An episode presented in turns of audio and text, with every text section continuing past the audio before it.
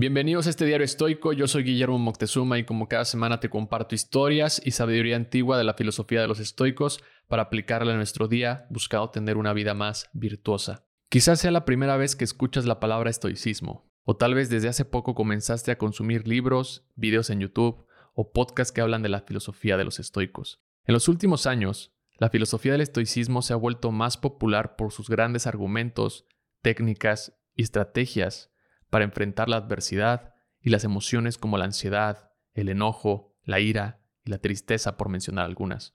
El estoicismo es una escuela de la filosofía antigua que se fundó en Atenas en el año 301 a.C. por Zenón de Sitio, inspirado por la vida de Sócrates.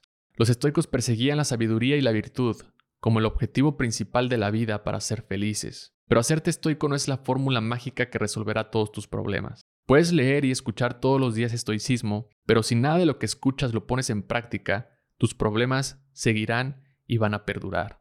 Es en la práctica donde radica el poder de esta filosofía. Un estoico no busca evadir o negar las dificultades, sino aceptar la realidad y trabajar en su propia respuesta. No evadas los problemas procrastinando con más libros y contenido estoico tratando de buscar esa respuesta. Usa las herramientas de esta filosofía y ponlas en práctica porque sólo así encontrarás la respuesta a tus problemas. Séneca dice que no hay viento favorable para el marinero que no sabe a qué puerto se dirige. Por lo tanto, si no sabes lo que quieres cambiar, mejorar o eliminar de tu vida, el viento del estoicismo no te llevará a ningún lugar.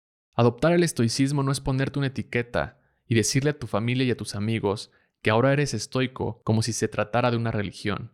Adoptar el estoicismo es poner en práctica su sabiduría, es cierto que los estoicos abogaban por cultivar virtudes como el autocontrol, la justicia, la valentía, la templanza, pero estas virtudes no van a resolver instantáneamente nuestros problemas, sino más bien ofrecen un buen ángulo para guiar nuestras decisiones y solucionar esos problemas. La idea es que a través de la mejora constante de uno mismo, podamos enfrentar las adversidades con mayor fortaleza y claridad. Los principios estoicos pueden ofrecer una muy buena guía en nuestro camino para vivir una vida más serena y significativa, teniendo presente la adversidad. De ti depende tomar ese camino o irte por uno más fácil, donde a simple vista parezca que no hay mucha señal de la adversidad. Estarás en el mismo lugar de Hércules para tomar esa decisión. Cuenta la historia que cuando Hércules era joven, se encontraba sentado contemplando su futuro, reflexionando sobre qué camino emprender en su vida. Mientras reflexionaba, se le aparecieron dos mujeres. La primera, muy hermosa y seductora, se llamaba Caquía, y aunque por algunos era la felicidad, en realidad personificaba el vicio. Caquía le prometía a Hércules un atajo a la felicidad sin ningún tipo de sufrimiento y disfrutaría de los lujos más allá de los sueños de cualquier hombre. La segunda mujer, llamada Arete, conocida como Virtud, le dijo a Hércules que en su camino requeriría de mucho trabajo y sacrificios a diferencia de la oferta de Caquía. El camino sería peligroso incluso más allá de lo imaginable y sería probado por muchas dificultades, quizá más que las que haya vivido un hombre antes y tendría que soportar pérdidas y sufrimientos en el camino. Nada que sea realmente bueno y admirable, le dijo Arete a Hércules, es concedido por los dioses a los hombres, sin ningún esfuerzo y aplicación. Hércules decidió tomar el camino de la virtud enfrentando cualquier adversidad. Y el camino del estoicismo es así. Ponerte el escudo y colgarte la espada estoica no te servirá de nada en tu camino si no aprendes a usarlas para enfrentar tus problemas.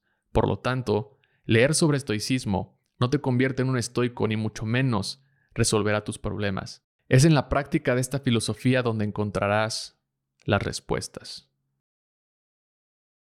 Gracias por escuchar este episodio. Si te gustó, te invito a compartirlo en tus redes sociales o calificándolo y dejando un comentario. Esta es la mejor manera en que me puedes ayudar a crecer este proyecto. Y si te gustaría recibir una carta semanal o una postal estoica para seguir aprendiendo de esta filosofía, te invito a suscribirte a mi página guillermoctezuma.com. Nos escuchamos pronto. Bye.